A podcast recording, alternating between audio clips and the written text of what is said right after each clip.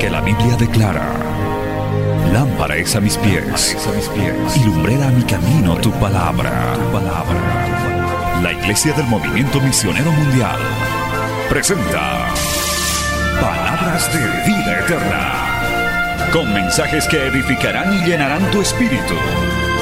Con ustedes, el mensaje de hoy. Bienvenidos a Palabras de Vida Eterna.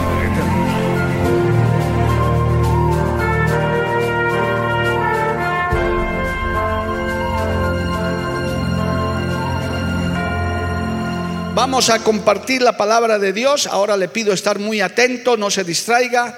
Abra su Biblia en el primer libro de la Biblia. Saludamos una vez más a toda nuestra audiencia de Betel Radio, Betel Televisión que está sintonizando este culto y también a través de las redes sociales, Betel Cochabamba, Betel Bolivia.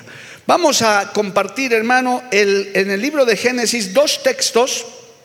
El primero está en el capítulo 2, del verso 15 al verso 17, y luego vamos a ir al otro capítulo para leer sobre el tema que vamos a compartir hoy. Le pido mucha atención porque este tema es muy importante para la familia.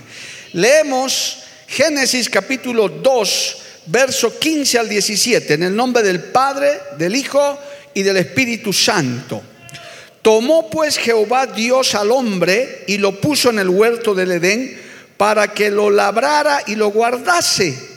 Y mandó Jehová Dios al hombre diciendo, de todo árbol del huerto podrás comer, mas del árbol de la ciencia, del bien y del mal, no comerás porque el día que de él comieres, ciertamente morirás. Ahora, Génesis capítulo 3, verso 22 al 24, relata lo siguiente.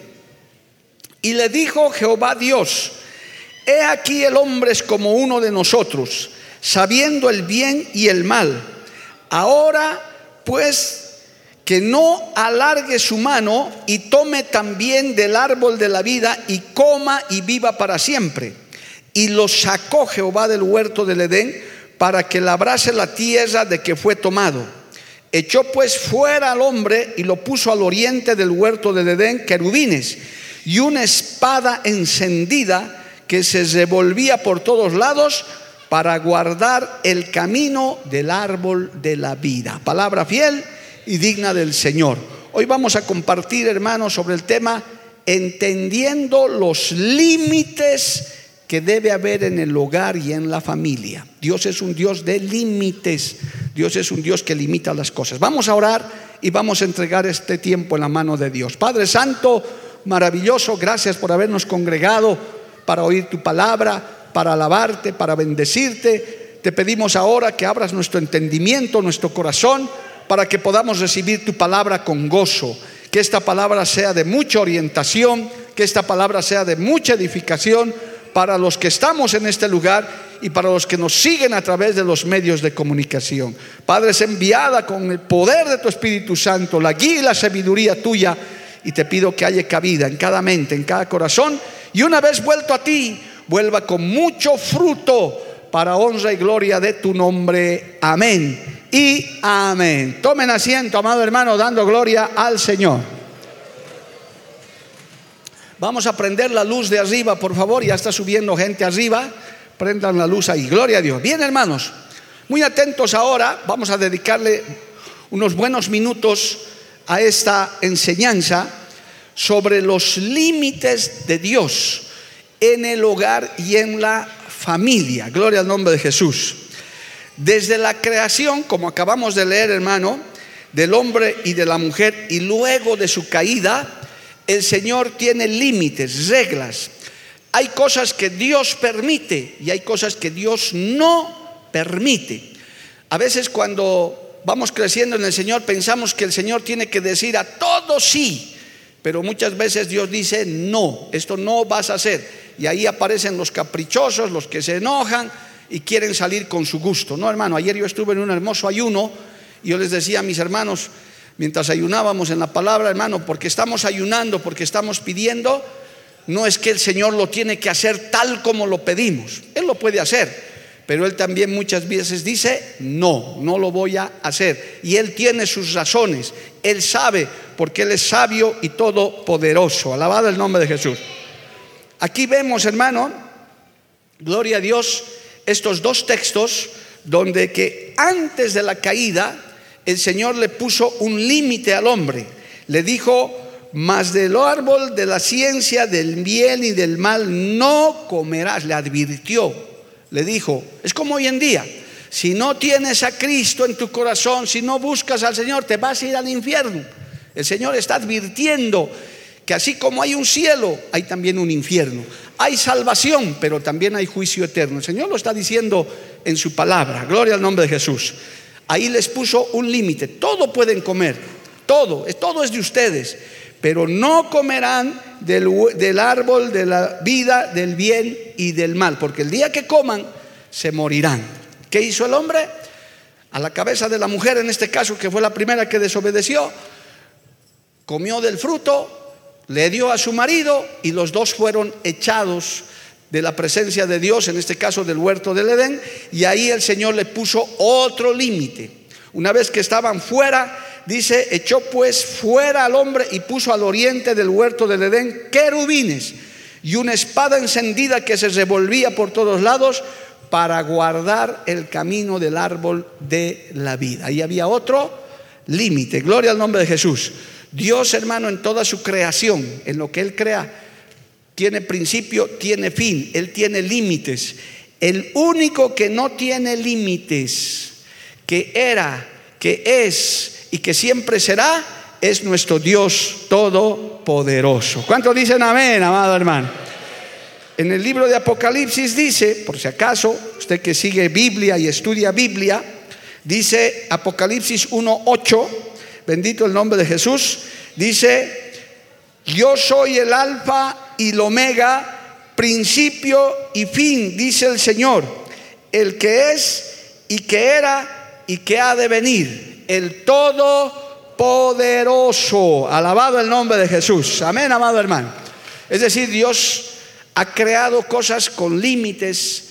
Él conoce los límites. Él pone, dice, desde aquí hasta aquí. Pero el único que no tiene límites, que no ha sido creado, el que era, el que es y el que ha de venir, el principio y el fin, el primero y el último, es nuestro Dios Todopoderoso.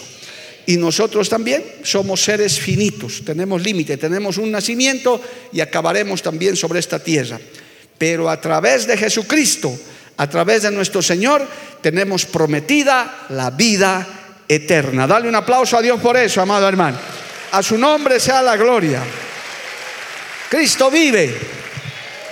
Ahora vamos a traer este principio general que estamos leyendo y podemos mencionar muchos otros versículos, gloria a Dios, este principio general para el hogar, para la familia, para el matrimonio. Por lo menos tengo aquí anotados unos cuatro puntos que son importantes que usted sepa para su relacionamiento dentro del ámbito de la palabra de Dios. No puedo referirme al mundo, hermano, porque el mundo eh, sin Dios le ha dado la espalda hace rato a Dios en esto, por eso hay divorcios, por eso hay recasamientos, hay separaciones, hay peleas, hay feminicidios, todo eso porque el ser humano sin Dios ha pisoteado la palabra y sigue pisoteando la palabra del Señor.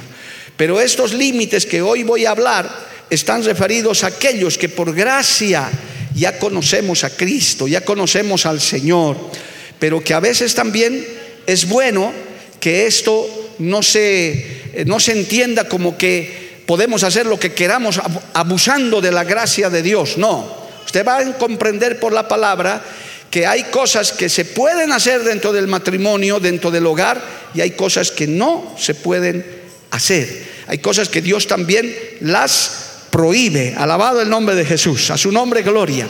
Por esta enseñanza es muy importante, hermano, para que guardemos la armonía en el hogar. Estamos en el año de la armonía y estos, límites señalan y nos van a ayudar mucho a vivir en armonía, a decir a esposos, papás, hijos, abuelos, hasta dónde puedo llegar y hasta dónde no puedo llegar.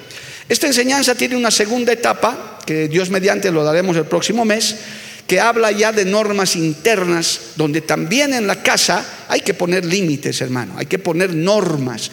Yo tengo una enseñanza que se llama las normas en el hogar, pero esto va más al detalle. Por ahora vamos a hablar de las normas generales para que los que ya tienen una familia no excedan los límites.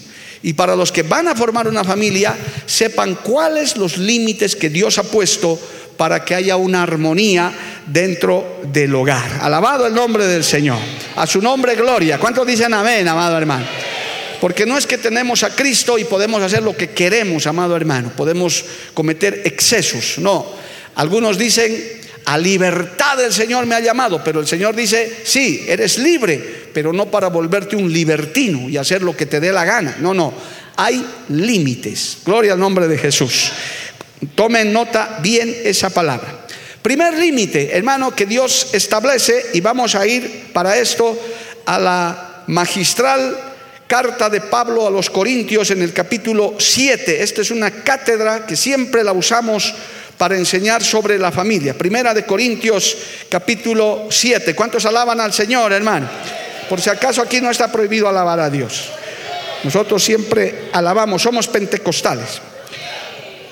En Primera de Corintios capítulo 7 vamos a encontrar, no se vaya de ese capítulo un instante, ya le voy a dar el texto, vamos a encontrar el primer límite, gloria a Dios, que Dios pone hasta qué punto, hasta qué momento una pareja debe mantenerse junta, unida. ¿Sabe qué hermano? El matrimonio es para que vivamos juntos, bajo un mismo techo, con nuestros hijos Gloria a Dios. Esa es, la forma como Dios ha dicho.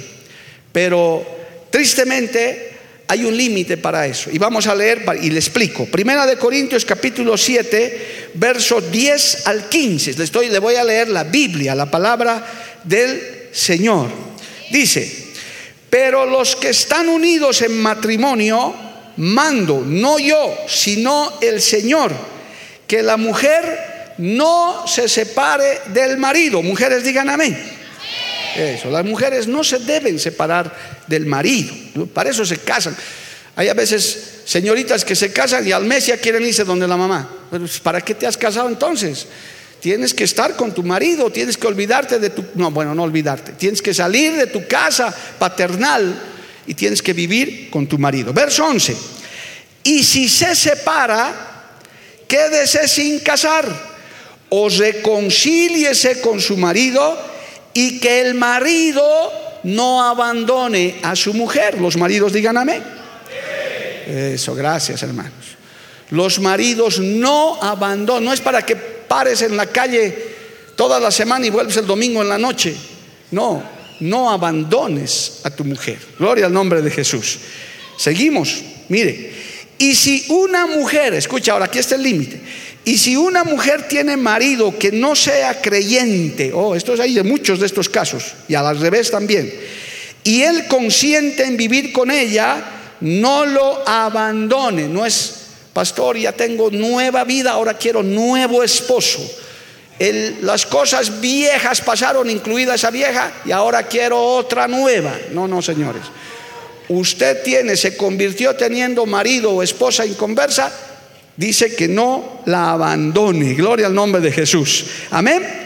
Dice, si alguno tiene, y si se separa, que y, y a los demás yo digo, no el Señor, si algún hermano tiene mujer que no sea creyente y ella consiente en vivir con él, no la abandone. Y si una mujer tiene marido que no sea creyente y él consiente en vivir con ella, no lo abandone. ¿Por qué? porque el marido incrédulo es santificado en la mujer y la mujer incrédula en el marido, pues de otra manera vuestros hijos serían inmundos, mientras que ahora son santos. Eso es lo que manda el Señor. Pero pastor, entonces yo no me puedo separar nunca si mi marido sea un abusivo, mi esposa me persiga con cuchillo. Mire lo que dice, aquí está el límite, hasta dónde no hay que abandonar. Pero si el incrédulo se separa, sepárese, oiga, pues no está el hermano o la hermana sujeto a servidumbre en semejante caso, sino que a paz nos llamó Dios. ¿Cuál es el límite para siempre mantenerse unidos? ¿Cuándo puedo yo separarme? Mire, Dios es sabio, amado hermano. Cuando hay abuso, cuando hay peligro de tu vida, cuando hay daño psicológico. ¿Y de quién está hablando? Del marido inconverso, bueno, y también de la mujer inconversa. Porque un cristiano, un hijo de Dios, una hija de Dios, uno que ha nacido de nuevo, jamás pues le va a hacer la vida imposible a su esposa o, la esposa creyente a su esposo. No seremos perfectos, pero tenemos temor de Dios. Alabado el nombre de Jesús. Note esto, amado hermano. Dice, pero porque, pero si el incrédulo se separa, está generalizando porque el creyente no se separa. Y aquí se entiende separación no como divorcio, se entiende una separación para resguardar tu salud, resguardar tu integridad, inclusive la de tus hijos, porque tristemente hay maridos y hay mujeres incrédulas que son violentos, que hermano hacen la vida imposible al marido, a la esposa. Ahí el límite dice, el Señor dice, tienen que mantenerse unidos, pero ¿hasta qué punto? Hasta el punto en que no sufra agresión, no corra peligro mi vida. Hermano, yo soy pastor y como pastor he aconsejado muchas veces, gloria a Dios, que cuando ya hay abuso, cuando ya hay peligro de vida, hay daño psicológico, hay adulterio, hay infidelidad declarada, hombres proniscos que andan hasta en prostíbulos, amado hermano, yo le he dicho, basado en esta palabra, hermana, sepárate por un tiempo porque este hombre te va a transmitir cualquier enfermedad o en una de sus bozacheras hasta te puede matar. ¿Cómo podemos decir nosotros como pastores, hermanita, la Biblia dice que no te puedes separar nunca, así que ponte casco, ponte, aunque sea chaleco antibalas y ahí aguanta? ¿Cómo vamos a decir eso? De ninguna manera. Para eso están las autoridades. Inclusive yo he aconsejado alguna vez, hermano, tienes que denunciar a este hombre, a esta mujer, por lo que te está haciendo. Necesita tratamiento, necesita la policía, porque no es posible. Dice claramente, gloria a Dios, que no estamos sujetos a semejante servidumbre. Claramente la Biblia dice en el verso 15, sepárese, pues no está el hermano o la hermana sujeta a servidumbre en semejante caso sino a paz. Nos llamó Dios. ¿Cuántos dicen amén, amado hermano? A su nombre sea la gloria. Cristo vive. Dios es sabio, hermano. La palabra de Dios es sabia. Porque a veces se aprovechan de eso y hay mujeres que sufren, varones que sufren. Dicen, no es que la Biblia dice que no me puedo separar, que tengo que estar a mi esposa, aunque me tengo que esconder a veces, tengo que escapar, tengo que hacer escapar a mis hijos. No puedo, no, hermanito. Hay un límite si ese incrédulo, esa incrédula, no un creyente, porque un creyente no puede hacer eso, jamás tiene el Espíritu Santo de Dios, amado hermano. Una pareja que está conectada con Dios ni siquiera va a pensar en separarse, aún en el peor problema. Dicen, oremos, ayunemos, busquemos de Dios. ¿Cómo, cómo vamos a pensar? Por eso una verdadera pareja de cristianos jamás piensa en separarse, ni menos en, en la maldición llamada divorcio, menos. Lo que busca es ayuda del Espíritu Santo, ayuda, consejería. Cuando tienes problemas en el hogar, busca ayuda de Dios, busca ayuda de los consejeros, de los pastores, gente madura en la fe, te van a aconsejar, humíllate delante de Dios, perdona y viene el Espíritu Santo y arregla las cosas, amado hermano.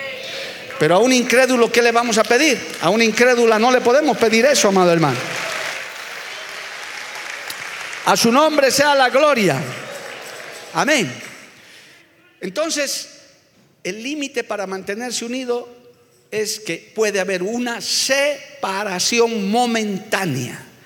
Y esas separaciones generalmente, hermano, han dado buen resultado porque ya la pareja agresora o que ha faltado comienza a corregirse, la gran mayoría. Y otros, bueno, tristemente, hasta han hecho divorcios y demás cosas que un día le darán cuenta a Dios. Pero si es incrédulo, si es incrédula, ¿qué se puede esperar? ¿Verdad? Por eso es que esto es el límite de una separación momentánea. No es que tienes que aguantar todo. No, no, no. Hay un límite, hermano. Hay un límite. Dios es un Dios de límites. Y no es que te separas para buscarte otra pareja. Te separas para orar, para reflexionar, para que se calmen las cosas y puedan volver a unirse nuevamente. ¿Cuántas parejas no se han reconciliado, amado hermano, y han venido a Dios y Dios ha hecho maravillas. Gloria al nombre del Señor. Amén. Por eso es que en la iglesia no se admite el recasamiento, amado hermano. Hay personas que llegan sin el esposo, sin la esposa, les decimos oren, clamen a Dios que tu hogar se restituya. Y pastor, ¿no me lo puede orar por un nuevo marido? No, no podemos orar por un nuevo marido. Pero pastor, es que ya mi marido ha hecho su familia, se ha ido allá a la China con una japonesa, se ha casado. Puede ser, pero delante de Dios sigue siendo casada, sigue siendo casado. Ya les voy a hablar de eso en la siguiente límite. Gloria a Dios. Entonces, lo que permite el Señor de vivir siempre juntos, ¿hasta cuándo? Mientras no haya abuso, mientras no haya maltrato, mientras no haya peligro, usted tiene que vivir con su pareja, aún en pequeños problemas domésticos que todos tienen, hermano, todos. Y usted, pastor, también, todos los oficiales internacionales, los presbíteros, los pastores, los más ungidos de Jehová, todos, hermano, todos tienen problemas. Eso, no, es, eso no, no nos debe asustar a nadie, gloria a Dios, pero ahí está la gracia del Señor. Aleluya. Ese es el primer límite. Tome nota, le estoy leyendo la Biblia, no le estoy dando el estatuto artículo 35 del MMM, no, no, estoy leyendo Biblia. Si ves abuso, si ves maltrato, peligro grave que ya no tiene arreglo humano, pues sepárate, hermana, hermano, sepárate por un tiempo. Guarda tu vida, guarda tus hijos, ponte a buen recaudo. Y si tienes que recurrir a las autoridades, no es pecado, para eso están las autoridades también. Y por supuesto las autoridades espirituales. A su nombre sea la gloria. Amén. Bendito el nombre de Jesús. Segundo, segundo límite Gloria al nombre de Jesús. Vamos a ir a Efesios capítulo 5, otro gran capítulo que habla sobre la familia.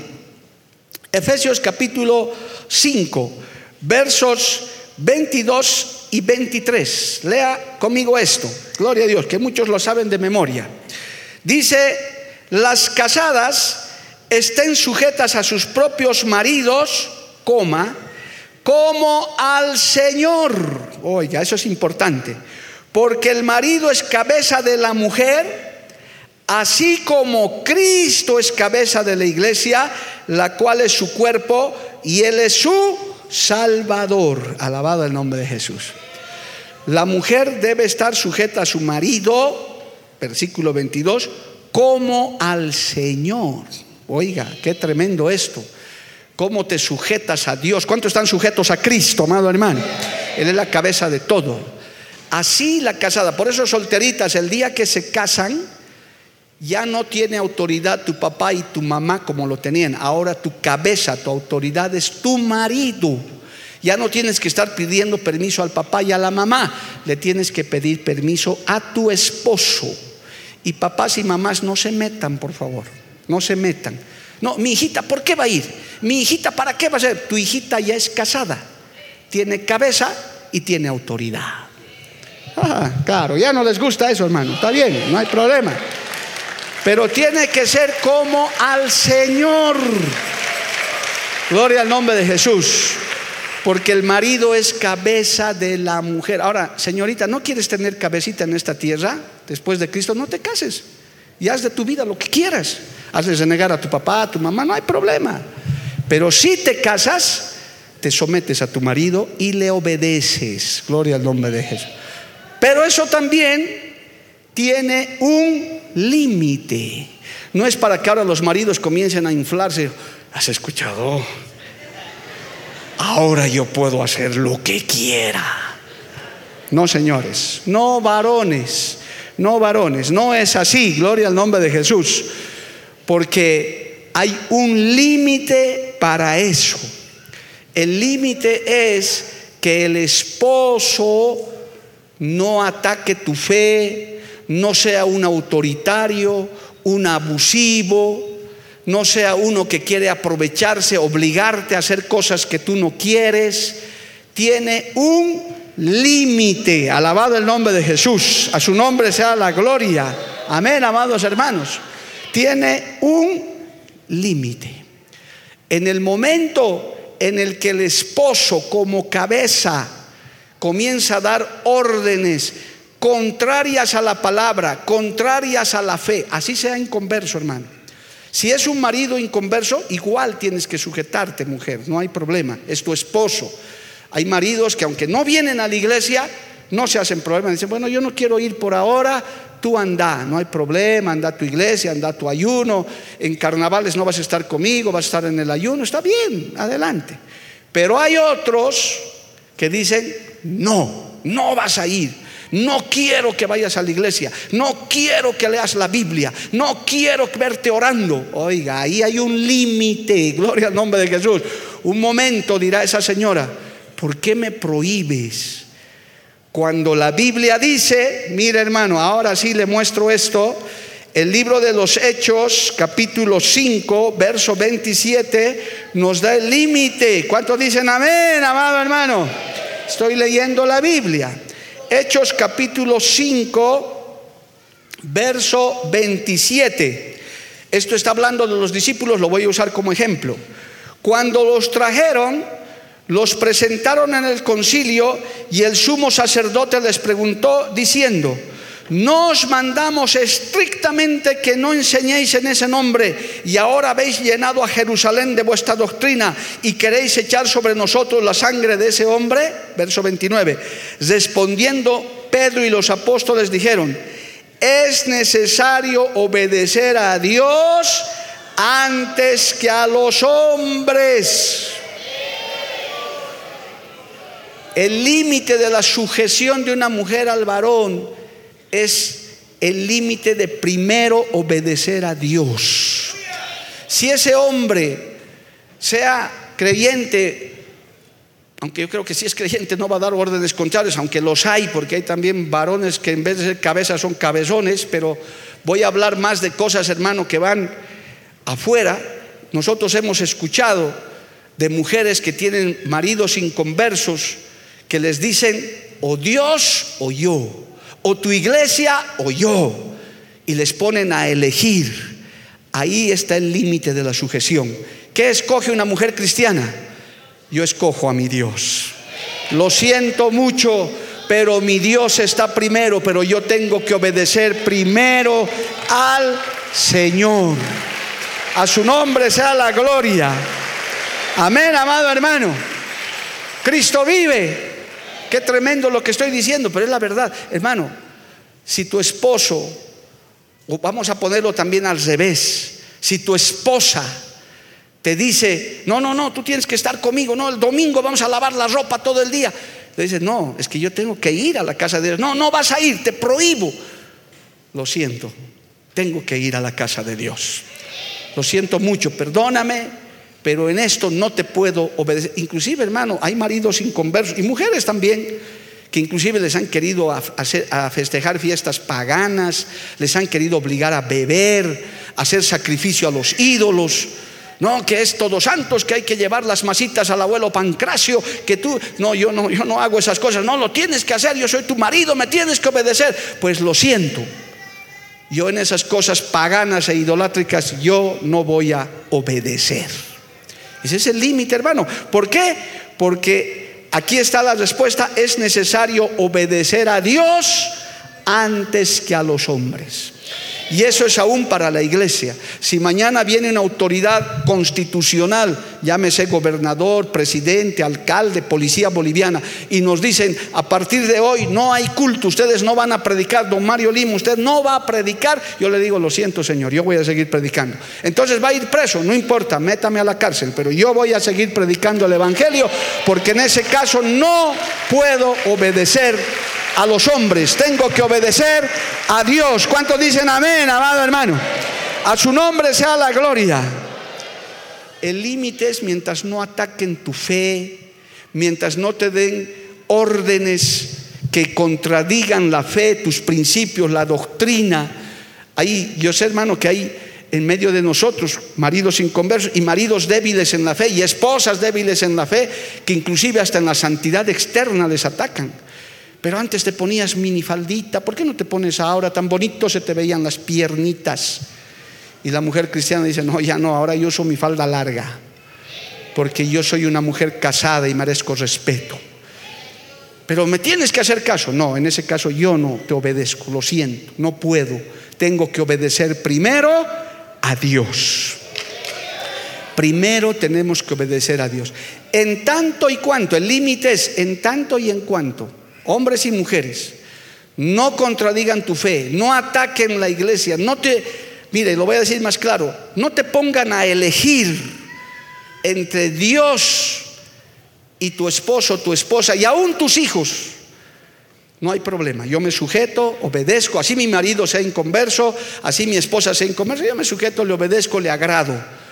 Pero si comienzan a ponerme en entredicho que no vayas a la iglesia, que no, va, ayunes, que deja la iglesia, que la iglesia oyó, Dios oyó, la respuesta de un verdadero cristiano, de una verdadera cristiana es, es necesario obedecer a Dios antes que los hombres, porque la salvación es personal, amado hermano.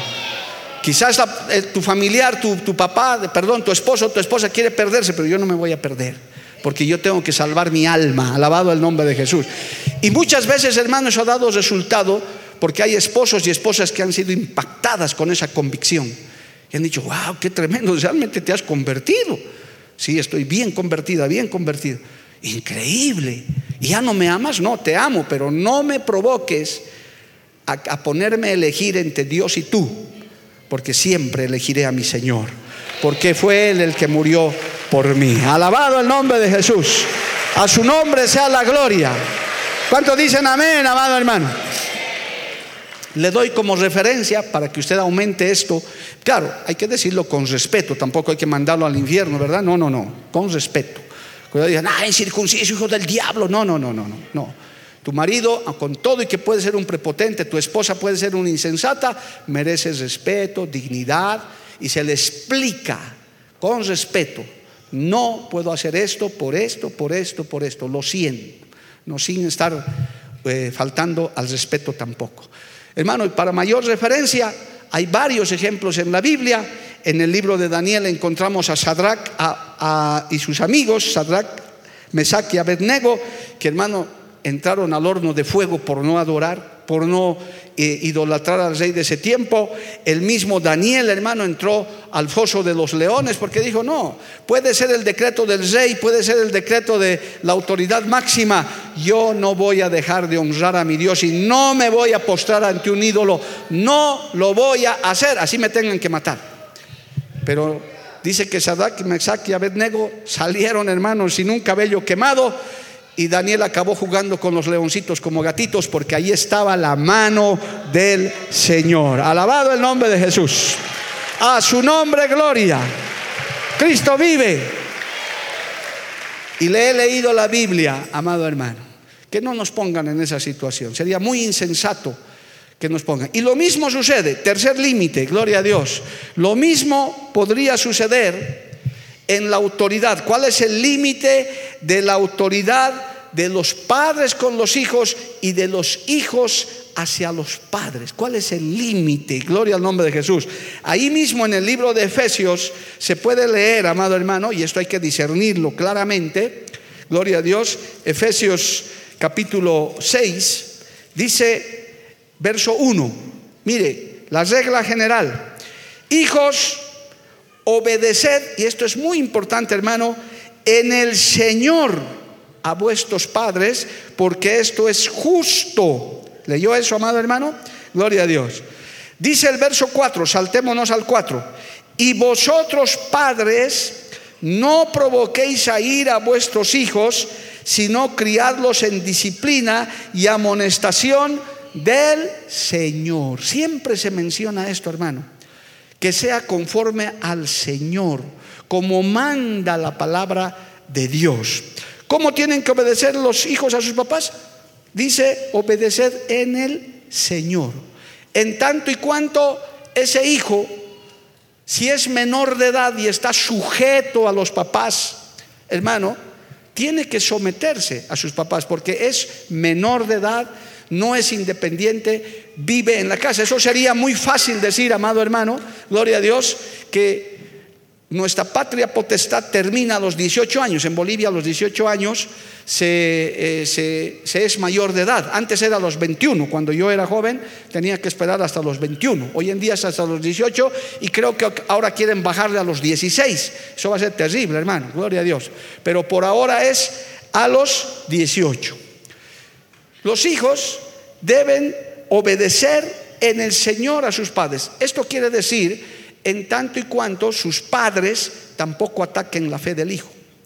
Qué triste, hermanos jóvenes, que los ministramos, señoritas, que sus papás les prohíben ir a, a, la iglesia, les prohíben orar, les prohíben escuchar música cristiana. Y dicen, pastor, y en ese caso yo debo obedecer. El consejo es cuando eres menor de edad, ahí tienes que orar y someterte. ¿Qué vas a hacer?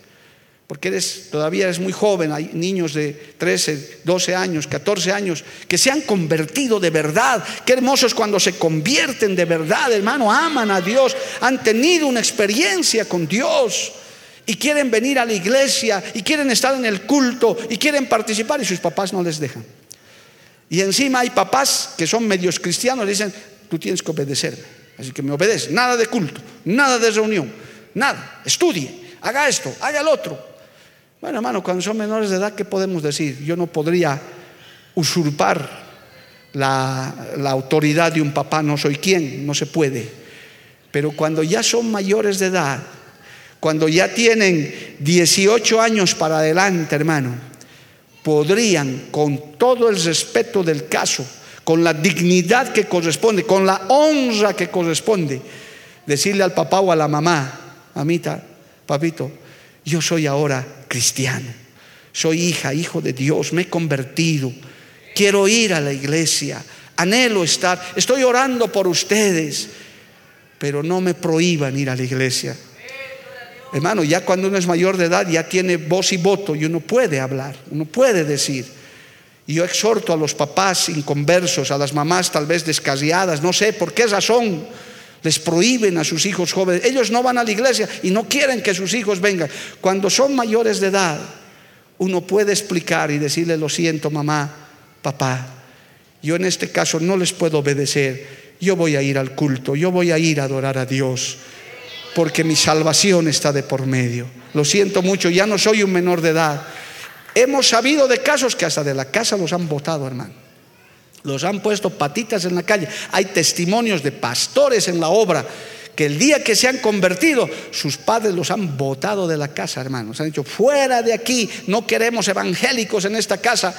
Y ellos con todo el dolor de su corazón cuentan en su testimonio y dicen, he agarrado mis cosas y me he ido.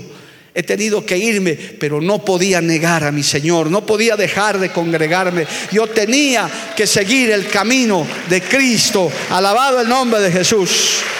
A su nombre sea la gloria. Por eso dice, hermano, en el verso 4, y esto quizás sea más para los creyentes, padres creyentes, y vosotros padres, no provoquéis a ir a vuestros hijos, sino criarlos en disciplina y amonestación del Señor. También hay papás que son a veces insensatos.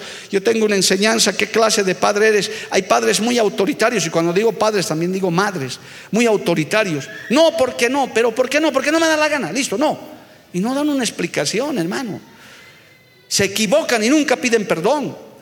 Se han, han, cometido, porque los papás nos equivocamos, las mamás nos equivocamos, hermano, no somos perfectos. A veces cometemos injusticias, a veces administramos mal las cosas en la casa y provocamos a desaliento, a, inclusive a rabia de nuestros hijos. El Señor dice, tengan cuidado con eso. No provoquen a ir a vuestros hijos. Hay un límite. Hay un límite que Dios está mirando, amado hermano. No podemos ser injustos con nuestros hijos. Por eso en la casa, oiga bien, papá, mamá, no se hace acepción de personas. No es que el hijito todo para el hijo mayor, uh, es el, el, máster de la casa. Y los otros ya son ya estos son relleno. ¿Cómo, hermano? O el menorcito, la menorcita, la mujercita, la reinita de la casa. No hay que decirle nada que haga lo que le dé la gana. Y ustedes, pedazos de energúmenos, no se metan. No, hermano, nunca hagas eso. Creas un dolor en el corazón. Hay hijos que dicen, mi papá lo prefiere a mi hermana, prefiere a mi hermano y a mí nunca me ha preferido. Y eso crea heridas, crea dolor que solamente, muchas veces hermano, solo Cristo puede sanar. Se cometen injusticias. A uno le celebran el cumpleaños uh, con torta, con payaso, con todo. Y al otro, nada. Una taza de té con galleta de agua. Listo ya. Porque vos eres el tercero, pues, hijito, ya no hay plata. ¿Cómo queda ese hijo? Bueno, dice, yo entonces no soy nada. Yo no soy hijo también. No, nunca hagan eso. No provoquen a ira, no desaliente. Si hay galleta de agua para uno, igualito para todos. Si hay torta para uno, para todos también torta. Si uno es amado, todos son amados, todos son queridos. Alabado el nombre de Jesús. ¿Cuántos levantan su mano y le alaban a Dios, hermano? A su nombre sea la gloria. Y de los hijos a los papás igual. Hijito, hijita que estás aquí, tú no eres quien para juzgar a tus papás. Nunca te metas a juzgar a tus papás, ni a favor ni en contra. A veces los papás tienen luchas, los esposos tienen problemas, tienen dificultades y cometen el grave error de meter a los hijos como árbitros, hermano. Nunca hagan eso, no es sabio, por muy mayores que sean. La situación de esposos se arregla entre esposos, es nuestro problema. Y los hijitos, para no ganarse maldición, para no ganar pecado, calladitos a orar si son cristianitos y al margen. Y si les piden un consejo, decir papá, mamá, yo los honro, los respeto, vean ustedes cómo arreglan, porque yo no puedo meterme en su relación. El hijo jamás está para juzgar ni condenar al papá y a la mamá, porque claramente la Biblia dice, honra a tu padre y a tu madre. Así sean imperfectos, tengan problemas, no tenemos al papá perfecto, yo no lo he tenido, ni a mi mamá tampoco, pero siempre les hemos honrado, les hemos amado, les hemos querido, gloria al nombre de Jesús. Y eso te trae bendición. Tendrás larga vida sobre la tierra y todo te irá bien. Alabado el nombre de Jesús. A su nombre sea la gloria. Y quiero ahondar en esto, amados hermanos. Quiero ahondar en esto porque esa relación a veces se rompe por muchas situaciones. Por eso el límite es ese. No me provoques la fe, no me pongas a elegir. Si eres menor de edad, hijito, hijita, te toca aguantar y esperar en Dios, porque eres, estás sujeta a tus papás.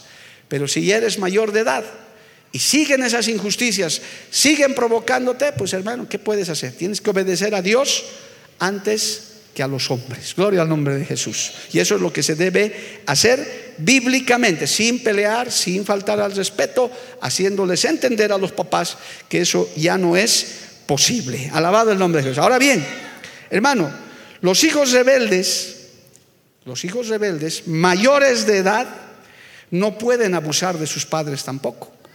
Gloria a Dios, no pueden aprovecharse de él. En esos casos, hermanos, si tienes una hija, un hijo rebelde, que ni quiere venir a la iglesia, quiere vivir como sea, y tú lo quieres tener en casa, pone música mundana, llega con su cigarro. No, no, no, un ratito. Esa es tu casa, es tu hogar. El límite es decir, hijito, quieres vivir como vive el mundo, no te has convertido, no hay problema, no puedo hacer nada por ti, Dios tiene que hacer algo contigo. Pero en esta casa, yo y mi casa servimos a Jehová. Así que, hijito, ¿quieres vivir como te dé la gana? Ahí está la puerta y eres mayor de edad puedes ir a hacer tu vida, como el hijo pródigo. Seguiré orando por ti para que te conviertas, pero aquí en mi casa, con esas mañas, no puedo tenerte. Ahora, te portas bien, te sujetas, eres un hijo obediente, quizás no te has convertido, o una hijita obediente, tienes la mesita, tienes la camita, eres mi hija, eres mi hijo, te voy a ayudar porque eres mi hijo y eres mi hija. Pero te sujetas a las normas de mi casa, porque papá, mamá es tu hogar, es tu familia, es tu responsabilidad. Si quieres puedes decir amén, amado hermano. A su nombre sea la gloria. Cristo vive. Amén, amados hermanos.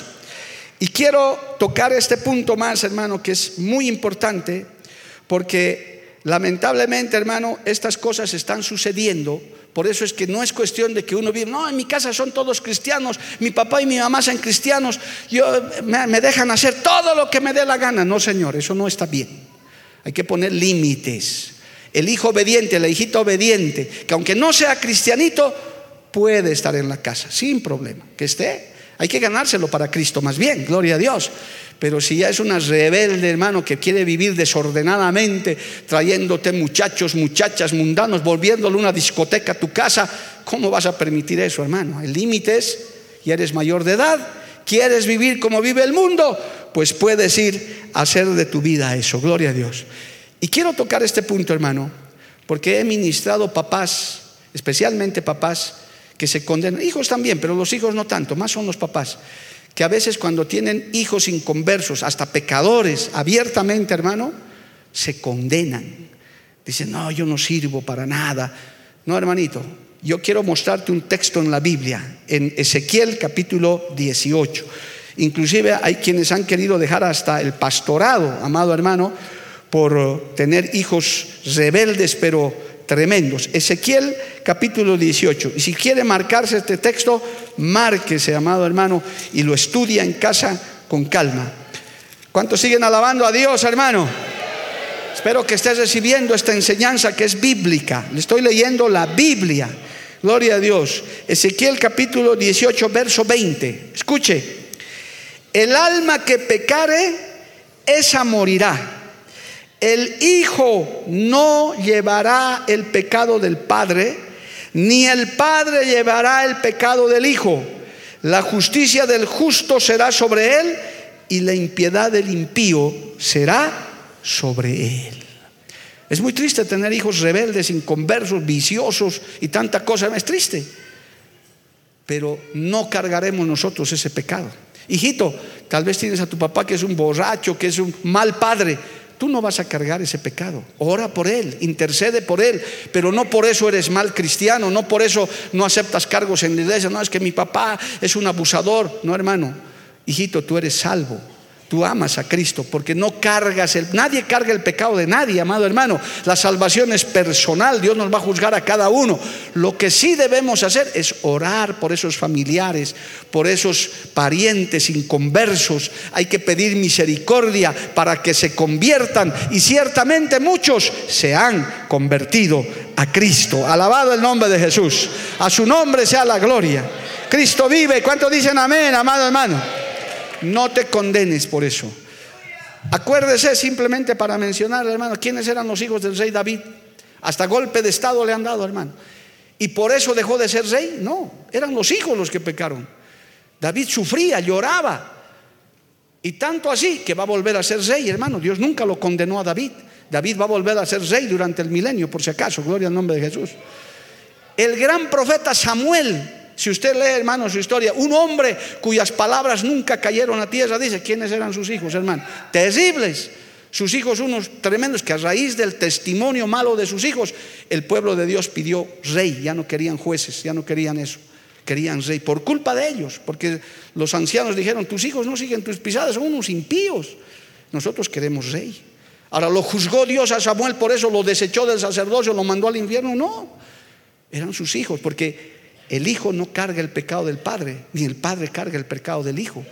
Hay que amonestarlos, hay que enseñarles, hay que corregirles, hay que orar por ellos, alabado el nombre de Jesús. Como dice ahí un hermoso dicho, se habrán ido de la casa, estarán a, mil kilómetros de distancia, pero mis oraciones lo pueden alcanzar. El Espíritu Santo los pueden alcanzar y se pueden convertir y pueden ser salvos. Alabado el nombre de Jesús.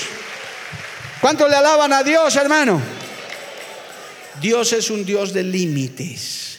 Tiene, hermano, la enseñanza y el conocer la palabra en estos casos te ayuda para poder, por eso le estoy citando textos de la palabra de Dios, no para que usted diga, en mi iglesia dicen esto, no, usted escudriñe, busque. Y si encuentra algo que no le parece, hermano, escudriñe más.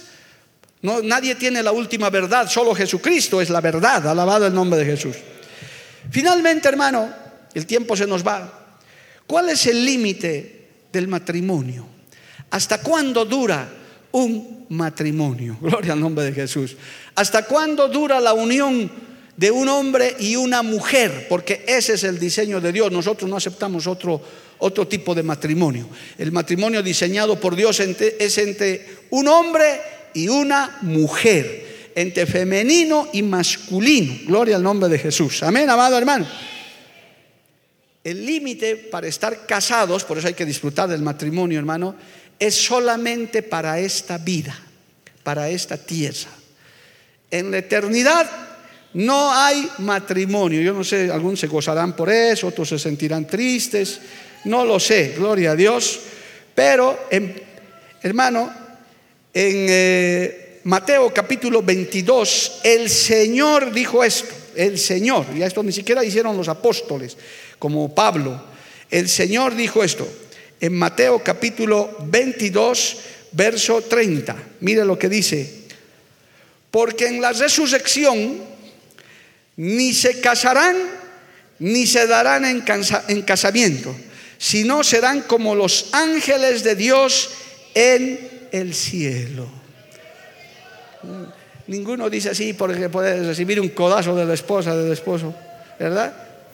Pero yo sé que en el fondo muchas y muchos se alegran, dicen, ay, Dios mío, Señor. Pero hay otros que también dicen, ay, qué lindo, debería ser en el cielo también. Por eso cuando llegue tu esposa al cielo y tú también, entonces ahí ya son hermanos, como angelitos. Hermanita Liliana, Dios le bendiga. Pero éramos esposos, éramos, pues, pero ahora ya no somos hermanos nomás. Claro. Eso dice la Biblia, hermano. O sea que el matrimonio, el límite del matrimonio para vivir en el matrimonio es aquí, en la tierra. Aquí hay que disfrutar y el matrimonio es hermoso, amado hermano, es algo lindo. Por eso a los jóvenes estamos diciendo, cásense. Es mejor casarse que estarse quemando, peleando con la carne y la chuleta, gloria a Dios. Cásense, hagan las cosas bien, pero hay un límite, solamente es para la tierra. Mire, este texto más quiero leerle, Primera de Corintios capítulo 7, verso 39. Escuche.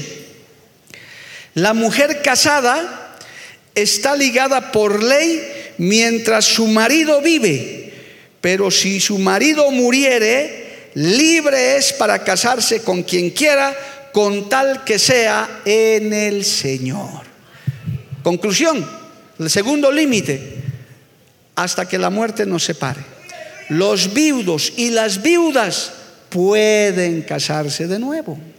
Pastor, de verdad, sí, pero no es para que ores ahora para que tu esposo se vaya, tu esposa. No, no, no. Lo lindo sería, lo hermoso, digo yo como pastor y lo digo con sinceridad, es casarse una sola vez en la vida, hermano. Según mi concepto. Hay algunos que dicen, no, pastor, en la segunda está mejor. Bueno, no sé. Pero hermano, los viudos y las viudas, ¿cuál es el límite del matrimonio? Es la muerte.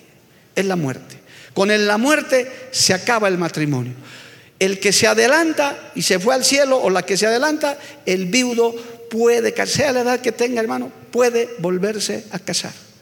Ahora Timoteo recomienda que las viudas jóvenes se casen porque son jóvenes, para que no estén andando haciendo hablando mal a la gente, cásense dice, pero las viudas mayores o los viudos mayores dedíquense sosegadamente a la oración. ¿Ya para qué? dice Pablo. ¿No? Dice a Timoteo le dice, ¿Para, qué ya? Son viejitos, ocúpense de orar, más bien estar buscando otra esposa, otro esposo. No, dedíquense. Consejo eh, apostólico, no, no es orden. Yo solamente una vez casé a una hermana de más de 60 años aquí, hermano, con su ancianito se han casado, gloria a Dios. Pero han enviudado rápido también, porque ya eso es como para, como para el final, gloria a Dios. Pero el límite del matrimonio es, por eso se dice, hasta que la muerte los separe. Qué lindo el matrimonio diseñado por Dios, amado hermano.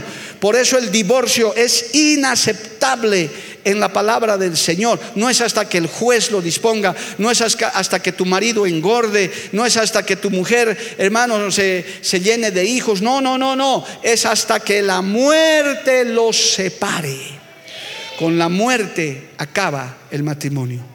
El divorcio es una maldición, es un pecado, amado hermano. Por eso en la iglesia del Señor no cabe, nunca va a caber, porque lo dice la Biblia, la palabra de Dios. Y nosotros seguiremos predicando eso, gloria al nombre de Jesús, porque es la palabra de Dios. A su nombre sea la gloria. Dios es un Dios de límite. Mira hermano, cómo Dios es sabio pone límites, pone puntos. No es de vivir, me he casado con un cristiano y voy a vivir como sea, no hermano. Es más, estoy preparando una enseñanza para los jóvenes que tiene que ver, hermanos, están haciendo muchas expectativas muy grandes de casarse con una cristianita y un cristianito. Pero yo quiero decirles que ese cristianito y esa cristianita son de carne y hueso nomás también. Y a veces se llevan grandes decepciones. Yo pensé que me he casado con un ángel y el ángel no había sido ángel, hermano. La Angelita no había sido Angelita, había tenido su carácter, su forma de ser, porque cuando se conocen es debajo del techo marital, amado hermano. Ahí es donde se conoce uno quién es, gloria a Dios, con todas las menudencias que uno tiene. Pero ahí viene la gracia de Dios, ahí vienen los límites de Dios, la sabiduría de Dios para hacernos vivir. Quienes ya tienen 30, 40 años, 20 años, 30 años de casados, hermanos, saben que no es fácil, pero con la ayuda de Dios se puede. Guardando los límites, no traspases los límites que Dios ha puesto. El Señor en nuestro texto principal, después de la caída del hombre, cerró el huerto y dijo, no, aquí hay unos querubines, nadie va a poder entrar ahí. Y cuando el hombre pasa los límites, hermano, se ocasiona problemas, trae dificultades. Cuando hay un marido abusivo, cuando hay una mujer tóxica, así les llaman ahora, ¿no? Una mujer tóxica, cuando hay un marido abusivo, cuando hay hijos rebeldes que sobrepasan la autoridad, cuando hay padres abusivos que sobrepasan y abusan a los hijos, hermano, se rompen los límites, se rompe el orden de Dios, amado hermano, y eso genera conflictos. Nosotros tenemos que saber hasta dónde llegar. Tenemos que saber, hasta este es mi límite. Soy cabeza, dirán los hombres, pero tengo que tratar a mi esposa, tengo que amar a mi esposa como Cristo ama a la iglesia. Y ahí me modero, ahí me freno. Papás inconversos, mamás inconversas que me están escuchando, quizás si tu esposa, si tu hijo, tu hija quiere ir a la iglesia, déjalo ir. Es su fe, es una persona. El hecho de estar casado, el vivir en una casa, uno no es un esclavo, amado hermano. Tienes aún, hay que tolerar también lo, lo que la persona cree. Por ahí tienes en medio de tu casa un católico romano, pues amén, hermano, hay que tolerarlo, es su fe, su creencia. Un día abrirá los ojos y se convertirá a Cristo, pero ¿por qué lo vamos a aborrecer por eso? ¿Por qué vas a aborrecer a ese tu hijo que no se ha convertido? A ese tu padre que quizás no es convertido. ¿Por qué lo vas a aborrecer? Más bien tienes que amarlo más, tienes que tolerarlo más, orar por él, decir, esta alma necesita de Dios, esta vida necesita de Cristo. ¿Cuántos dicen amén, amado hermano? A su nombre sea la gloria. La segunda parte la daremos, hermano, en otro culto que habla de los límites ya inclusive con la parentela. ¿Cuál es el límite con los suegros, con las suegras, con los tíos? Tenga cuidado, hermano. La familia, y voy a, voy a ir terminando con esto, la familia está constituida por papá, mamá e hijos, si los hay, esposo, esposa e hijos. Esa es la familia. Hermano, el hogar. Lo demás es la parentela. Suegros, tíos, cuñados. Ellos tienen que estar, tienen que saber también conocer el límite, hasta dónde pueden llegar. Por favor, suegros, no se metan en la vida de los casados si no hay necesidad casados no estén consultando cada rato al papá y a la mamá, ¿qué color voy a pintar mamita la casa? ¿Qué, qué, roperito me voy a comprar papito? Pero que hermano, no puedes hablar con tu esposa eso, con tu esposo. No eres ya mayorcito para tomar decisiones de ese tipo. Y si te equivocas, equivócate, pues así vas a aprender. Todos hemos aprendido equivocándonos. Yo he aprendido a ser pastor equivocándome también, hermano. He llegado, uy, voy a confesar esto, tal vez que, bueno, pero ya ha pasado hace 24 años, 23 años. 23 años, sí, ya debió pasar ya. He dado Santa Cena con galleta de agua y yupi, hermano. Me he equivocado, no sabía, no sabía. Y después llegaron los misioneros y me dijeron, ¿qué estás haciendo, hermano? Pero no, Santa Cena, galleta de agua con yupi, no, no se hace así, hijito. Y me han enseñado y de los errores se aprende también, gloria al nombre de Jesús. En el matrimonio pasa lo mismo. Te vas a equivocar, pero vas a aprender. Vas a aprender a respetar los límites. Vas a aprender a tratar a tu esposa, a tu esposo. Vas a ver el límite con tus hijos, con tu parentela, que lo vamos a dejar para después. Que los cuñados a veces se meten más que los que hermano, que, que el mismo papá. Y voy a volver a insistir. El límite, hermano, es que hay papás y hay abuelos. Por favor, abuelos, no se hagan llamar papás, no lo son. No, mi nietito me dice, mamita, papito, no. Es tu abuelito, tú eres abuelita, abuelito. Porque ese niño dice, tengo cuatro papás. ¿Cómo va a tener cuatro papás? No, tiene un papá, una mamá, un par de abuelos y otro par de abuelos. Y si hay más arriba, tatarabuelos. No, papá, no, no, no es papá. Y en la iglesia hay que hablar lo correcto, amado hermano. a mí mis nietos me tienen que decir abuelo, no papá, tienen su papá, gloria a Dios. Yo soy abu, ¿no? Abu somos.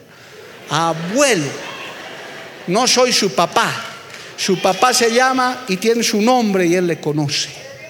Hay límites, hermano, que Dios pone sabios. Y si usted aplica eso, respeta eso, hay bendición para su matrimonio. Hay el hijo que respeta a su padre, recibe honra.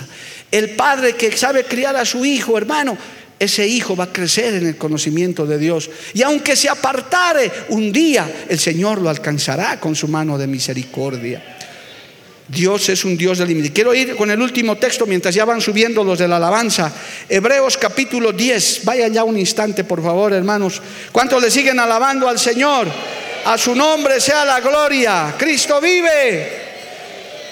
El libro de Hebreos capítulo 10 dice esto, por favor, quiero leerles esto para ir redondeando ya esta enseñanza que era muy importante darla porque a veces nos excedemos en los límites. Hebreos capítulo 10, gloria a Dios, verso 26. Mira hermano, cuando nosotros pasamos los límites, yo quiero decirle esto, Dios es un Dios de misericordia. ¿Cuántos dicen amén? Dios es un Dios de amor, pero tiene un límite también. Tiene un límite, hermano. Nunca abuses de la misericordia y la gracia de Dios. Oiga esto, de un Dios de amor, que usted mismo ha dicho amén. Un Dios que nos ama con amor eterno. Oiga lo que dice la Biblia, el límite de Dios para su misericordia, si usted quiere. Verso 26, Hebreo 10. Porque si pecaremos voluntariamente después de haber recibido el conocimiento de la verdad, ya no queda más sacrificio por los pecados, sino una horrenda expectación de juicio y de hervor de fuego que ha de devorar a los adversarios. El que viola la ley de Moisés por el testimonio de dos o tres testigos muere irremisiblemente. ¿Cuánto mayor castigo pensáis que merecerá el que pisoteara al Hijo de Dios y tuviere por inmunda la sangre del pacto en la cual fue santificado e hiciere afrenta al Espíritu de gracia. A veces abusamos de la misericordia de Dios, hermano. Si es que el Señor no tuviera límites en su misericordia, Sodoma y Gomorra hasta el día de hoy existirían, quizás seguirían siendo ciudades de pecado, pero dice que subió la maldad delante de Dios y el Señor dijo, estos lugares hay que exterminarlos. Si no hubiera límite en la misericordia de Dios, hermano, no habría habido el diluvio universal que acabó con la primera generación de la raza humana. Dios es un Dios de límites. Dios es un Dios que dice, yo te amo. Yo soy un Dios de amor, pero también soy un fuego consumidor. El Señor bendice a tu familia, pero si pasas los límites, el Señor también se encarga de las consecuencias que te van a venir. Hay muchos hogares que se han destruido hay matrimonios que no andan bien porque sobrepasan los límites de la sujeción, del orden, de la obediencia, del respeto, de lo que les he mencionado brevemente en esta enseñanza. No sobrepases los límites. El esposo tiene sus límites, la mujer tiene sus límites, los hijos tienen sus límites. Dios es un Dios de orden, alabado el nombre de Jesús. Porque cuando sobrepasamos eso nos atraemos consecuencias terribles, hermano, y a veces hasta desgracias adelantadas. Por eso en este día yo quiero orar por tu familia. Si hay algo de lo que te tengas que arrepentir hoy después de haber escuchado esta enseñanza, tal vez hasta hay algunos que han estado pensando en que el divorcio es una solución, la separación es una solución. Viva la vida conociendo la palabra. Horrenda cosa te es caer en manos del Dios vivo. Cuidado, hermano. Cuidado, hijos rebeldes que estén levantando contra sus padres, tirándoles la puerta en la cara. Yo me voy. Cuidado pases los límites, hijo querido, y Dios tenga que traerte juicio para tu vida. He hablado con inválidos, ciegos, cojos, hermano, que me han confesado en algún tiempo, han dicho, pastor, esto me ha pasado, porque yo fui un mal hijo, fui una mala hija, yo lo reconozco. No debe haber hecho esto. Cuidado con la disciplina del Señor, hermano. Dios tiene límites. Esposos, están cansando algunos a sus esposas, las están cargando demasiado. Esposas que les están haciendo la vida imposible a su esposo. Cuidado, hermano, no pases los límites, hermanita. Dios te enseña en su palabra para que, para que vivamos sabia y reposadamente en esta tierra. Póngase de pie en esta mañana. Vamos a orar por nuestras familias, por nuestros hogares, por nuestra parentela, por nuestros hijos, nuestros padres. Necesitamos a Dios en nuestro hogar. Padre Santo, yo te doy gracias en esta hermosa mañana. Dios de la gloria, gracias por tu enseñanza, por tu palabra. Gracias Señor por tu consejo que tú tienes para cada hogar, para cada familia, para cada matrimonio. Señor de la gloria, te pedimos misericordia. Dile, varón, mujer, pídele al Señor, abre tu boca y dile, Señor, yo necesito de tu misericordia. Yo necesito de tu, de tu, de tu sabiduría, Señor. Oh Padre Celestial, mi hogar te necesita, mi familia te necesita. Mis padres te necesitan, mis hijos te necesitan. Mi descendencia te necesita, Señor. Ayúdanos a guardar los límites. Ayúdanos a guardar tu palabra, Señor, tan sabia, Padre Celestial, maravilloso. Oh, aleluya, jefe de familia, varón que estás aquí, levanta tu mano y pídele sabiduría a Dios. Tienes una gran responsabilidad, varón. Tienes una gran responsabilidad, eres el sacerdote de tu casa. Mira la mujer que Dios te ha dado, mira la descendencia que Dios te ha dado. Oh, aleluya. Mujer, sé sabia. Mujer, levanta también tu mano y dile, enséñame, Señor, a ser una verdadera ayuda idónea. Dame sabiduría, dile, mujer. Dame sabiduría para criar a mis hijos, para atender a mi esposo. Hijo, hijita, si has pasado algún límite, pídele perdón a Dios. Dile, Señor, perdóname. Si he afrentado a mi padre, a mi madre. Si les he faltado al respeto. Papá, mamá, si has cometido alguna injusticia con tus hijos, hoy también dile, Señor, perdóname. Perdóname, Señor, por haber hecho sentir mal a mis hijos. He fallado. Necesito que tú nos ayudes Oh Señor, bendice estas familias. Aquí hay representadas cientos de familias, de hogares. Padre de la gloria, en el nombre de Jesús, enséñanos a respetar los límites, a recibir de parte tuya, Padre. Intercedo por cada hogar, por cada familia en esta mañana. Oh Dios de la gloria, te adoramos y te bendecimos. Si puedes tomar de la mano a tu esposa, a tu esposo, si está ahí de tu lado. Si puedes, si está tu hijo, tu hija ahí, dale un abrazo y dile, Señor, ayúdanos. Ayúdanos como familia. Necesitamos de ti, Padre, para que nuestros hogares crezcan fuertes, sanos, en orden, con los límites que tú has puesto, Señor. Aleluya.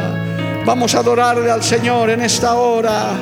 Vamos a adorar de estos minutos mientras oramos y clamamos a Dios. Porque la Biblia declara, lámpara es a mis pies, a mis pies y lumbrera a mi camino tu palabra. tu palabra. La Iglesia del Movimiento Misionero Mundial tuvo el grato placer de presentar Palabras de Vida Eterna. Si el mensaje de hoy ha edificado tu vida y llenado tu ser, comunícate con los teléfonos de esta emisora. También para pedir una copia del mismo y compartir con otros. Esta fue una producción de la Iglesia del Movimiento Misionero Mundial. Gracias por tu atención. Hasta la próxima. Hasta la próxima. Hasta la próxima. Hasta la próxima.